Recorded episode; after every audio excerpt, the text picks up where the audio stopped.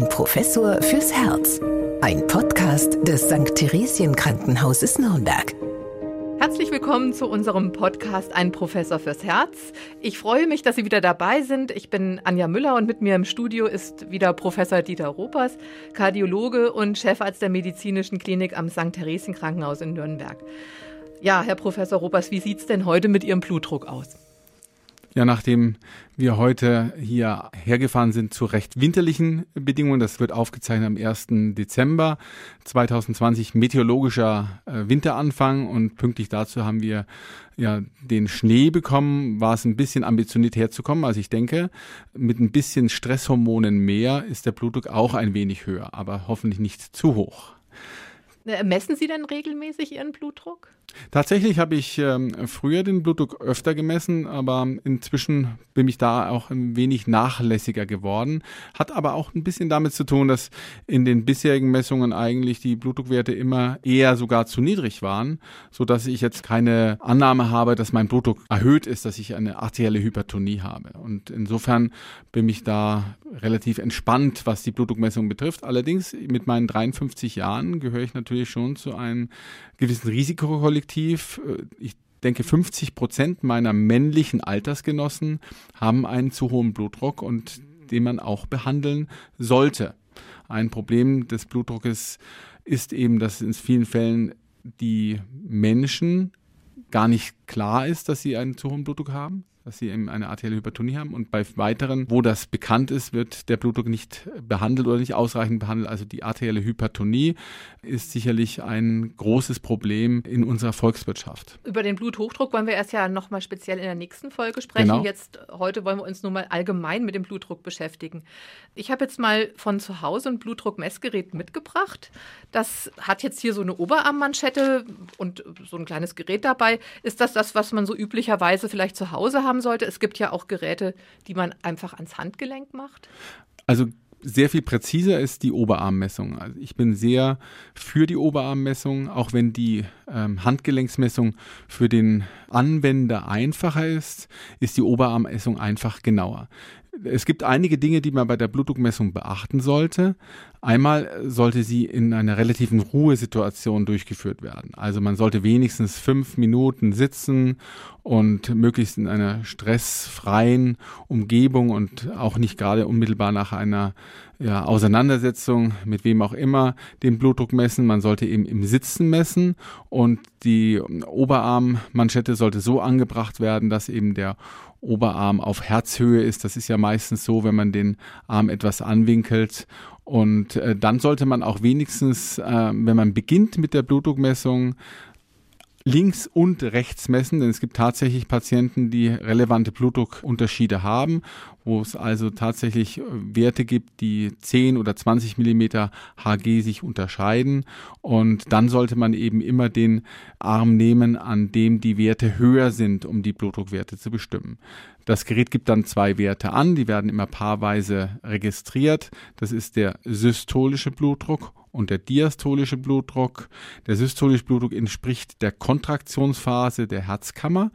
Die linke Herzkammer sorgt ja dafür, dass Blut in den Körperkreislauf ausgeworfen wird und dieses ausgeworfene Blutvolumen, das führt zu einer Pulswelle und letztlich äh, misst man über die Blutdruckmanschette den Druck letztlich, die die Pulswelle auf die Gefäßwand ausübt. Also ich würde das jetzt mal ausprobieren. Mhm. Ähm, ich nehme jetzt mal hier diese Manschette und streife mir die jetzt mal äh, über, also an diesen Oberarm und Sie sagen mir, ob ich das jetzt hier so richtig platziert habe irgendwie so.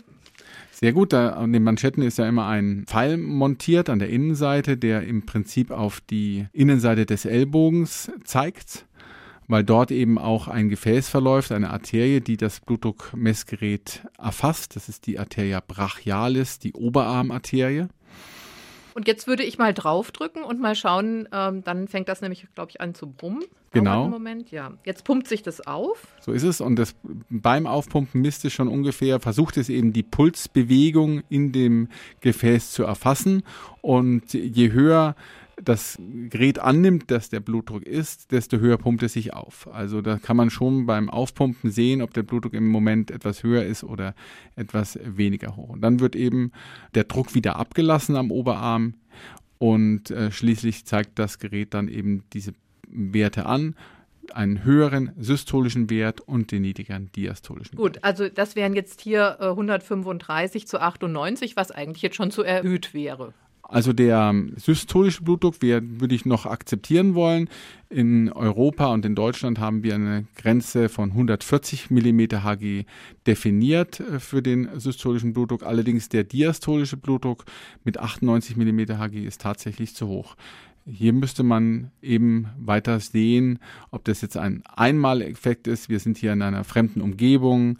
Wir haben das Podcast. Das heißt, äh, wir sind vielleicht auch ein bisschen angespannter. Das sind eben Faktoren, die man bei der Blutdruckmessung idealerweise ausschließen sollte. Ja, es gibt ja auch den sogenannten Weißkittel-Effekt. Das heißt, wenn ein Arzt in der Nähe ist und nimmt einem den Blutdruck ab oder in der Praxis, dass man dann manchmal ein bisschen aufgeregt ist und dann steigt der Blutdruck nach oben. Sie haben jetzt zwar keinen weißen Kittel heute an, aber vielleicht ist das ja auch ein Effekt. Der ist gar nicht so selten. Also man geht davon aus, dass 10 bis 15 Prozent der Menschen einen solchen Weißkittel-Effekt haben. Das muss nicht unbedingt der Arzt sein, das kann die Krankenschwester sein, die Mitarbeiterin in der Praxis, weil einfach diese medizinische Umgebung schon für Aufregung sorgt und dann werden eben Blutdruckwerte angezeigt, die der Wirklichkeit nicht entsprechen. Deswegen ist in der Blutdruckdiagnostik neben regelmäßigen Selbstmessungen, die der Patient eben über den Tag verteilt durchführen sollte, inzwischen eine 24 Stunden Langzeit-Blutdruckmessung eigentlich der Goldstandard. Das heißt, hier wird ein Blutdruckmessgerät angebracht, das sich am Tage alle 15 Minuten aufpumpt und in der Nacht alle 30 Minuten. Und auf diese Weise haben Sie dann eben über den Tag verteilt, einschließlich der Nacht, und das ist eben wichtig, weil in der Nacht der Patient selber ja nicht misst, ein äh, Blutdruckprofil. Und neben der Höhe des Blutdrucks ist eben auch das Blutdruckverhalten während der verschiedenen Tages- und Nachtzeiten wichtig. In der Regel ist es so, dass während des Schlafes der Blutdruck naturgemäß um 10, 15 mm Hg absinkt und diese äh, nächtliche Absinkung des Blutdruckes, die sollte eben auch dokumentiert sein durch die Langzeitblutdruckmessung. Ist der Blutdruck in der Nacht genauso hoch wie am Tage, kann das selbst bei normalen Blutdruckwerten ein erster Hinweis sein auf eine beginnende arterielle Hypertonie. Wir sprechen hier auch von der sogenannten zirkadianen Rhythmik, also von der Tagesrhythmik, Tages-Nachtrhythmik des Blutdruckes und das lässt sich eben am besten erfassen mit einer solchen Langzeitblutdruckmessung. Aber gibt es auch Schwankungen jetzt auch vom Alter her? Also hat ein junger Mensch einen anderen Blutdruck als ein älterer Mensch beispielsweise? In der Regel, bei Kindern zum Beispiel, haben wir sehr niedrige Blutdruckwerte, die dann mit dem Älterwerden ansteigen und die Wahrscheinlichkeit eben dann auch höhere Blutdruckwerte und auch krankhaft erhöhte Blutdruckwerte zu entwickeln, steigt eben dann mit dem Lebensalter an.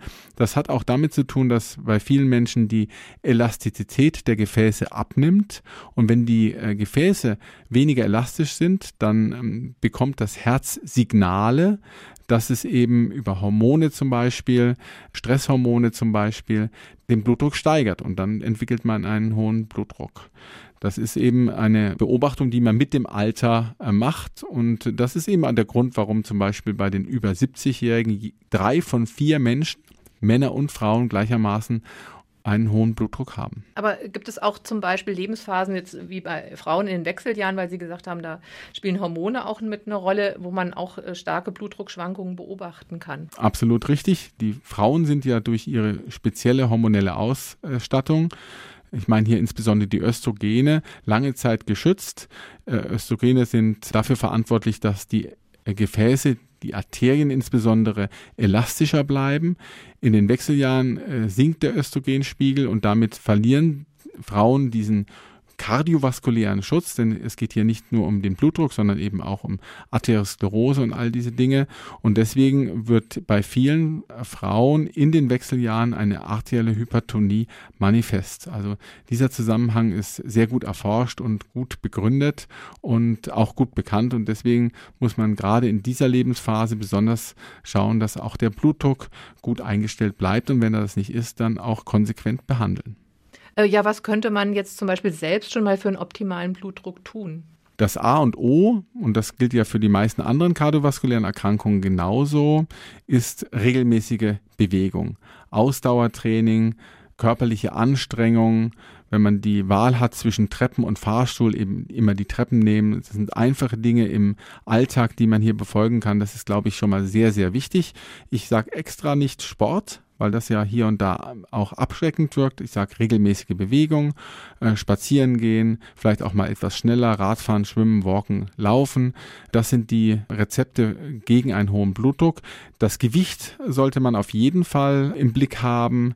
Mit 10 Kilogramm Gewichtsabnahme, wenn man übergewichtig ist, kann man den Blutdruck um 10 bis 20 Millimeter Hg relevant senken. Und viele äh, Menschen, die das schaffen, brauchen dann zum Beispiel keine Blutdruckmedikamente mehr.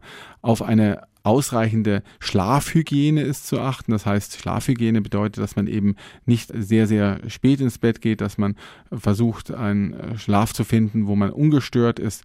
Auch das ist elementar. Und es gibt natürlich auch Lebensbedingungen, die einen stressen. Jetzt haben wir die Corona-Pandemie, die stresst uns alle so ein bisschen, aber eben auch ähm, Situationen in der Familie und diese Dinge, die den Blutdruck beeinflussen und wo man selber, glaube ich, das eine oder andere tun kann, um diese Blutdruckerhöhungen möglichst im Rahmen zu halten. Aber nochmal ganz wichtig, Ausdauersport, Gewichtsreduktion, Ernährung, All diese Dinge spielen eine große Rolle und wenn man zum Beispiel auch auf der Ernährungsseite ein wenig guckt, dass man die tägliche Salzzufuhr auf fünf bis sechs Gramm pro Tag reduziert, dass man eben eine ausgewogene mediterrane Ernährung einhält, dann erreicht man sehr viel und ich denke, dass bei vielen, vielen Patienten eine Blutdrucktherapie mit Tabletten gar nicht nötig wäre, wenn man nur konsequent diese eigentlich gar nicht so schwierigen äh, Dinge umsetzen würde.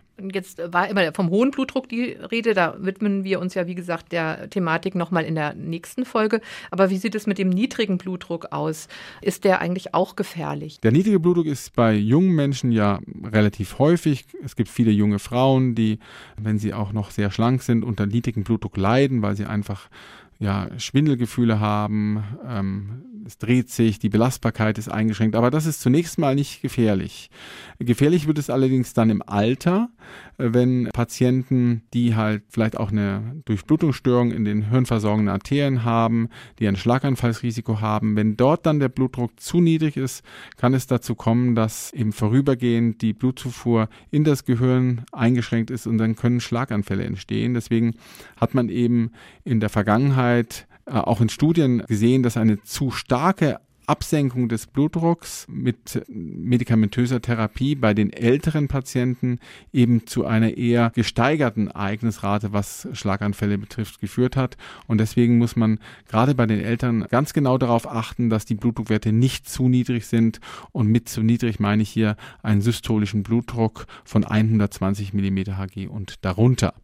Also bei den Älteren sollte man diese Blutdruckwerte vermeiden. Natürlich ist es nicht immer einfach. Jetzt kommen wir wieder zurück zu den Jungen, wo das so ein bisschen zum Erwachsenwerden vielleicht gehört und auch zu dem ein oder anderen selbst, weil man zu niedrige Blutdruckwerte eben gar nicht so gut behandeln kann.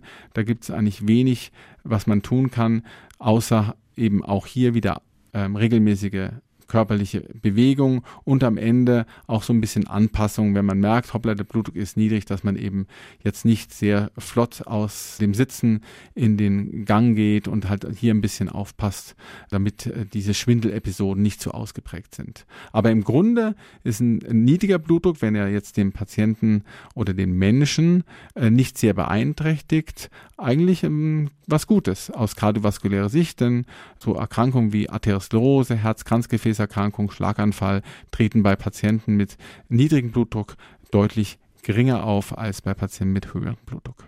Sie hatten ja schon die Ernährung auch angesprochen. Zum Abschluss unserer Folge haben Sie denn auch ein Lieblingsrezept, ein blutdruckkonformes Lieblingsrezept, was Sie unseren Hörerinnen und Hörern ans Herz legen können? Also es gibt ja hier verschiedene Diäten mit unterschiedlichen Namen. Also es gibt diese DASH-Diät zum Beispiel, die eben direkt entwickelt worden ist für die Behandlung eines Blutdrucks.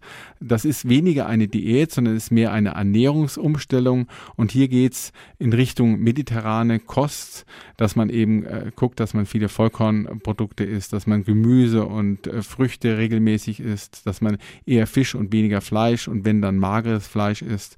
Das erlaubt auch hier und da mal Süßigkeiten, aber es sollten halt nicht mehr als drei bis fünf Mal pro Woche und natürlich auch nur geringe Mengen sein. Und wenn man so eine Diät oder so eine Ernährungsumstellung tatsächlich auch übersetzt bekommt, dann gibt es Untersuchungen, dass sie auch hier den Blutdruck von 6 bis 10 mm Hg senken können. Also es hat tatsächlich einen Effekt über die alleinige Gewichtsreduktion hinaus, die natürlich auch ein Effekt einer solchen moderaten äh, Ernährungsumstellung ist. Denn hier sprechen wir von einer Gewichtsreduktion von ungefähr einem halben Kilo pro Woche. Also das ist jetzt eben keine dieser Crash-Diäten. Und nochmal, es ist eher eine Ernährungsumstellung, die dann eben nachhaltiger ist, als wenn Sie über ganz kurze Zeit sehr intensiv versuchen, hier Diät zu halten. Ja, vielen Dank. Dieses Thema werden wir jetzt nochmal in der nächsten Folge auch nochmal etwas äh, spezieller behandeln. Da geht es um den Bluthochdruck.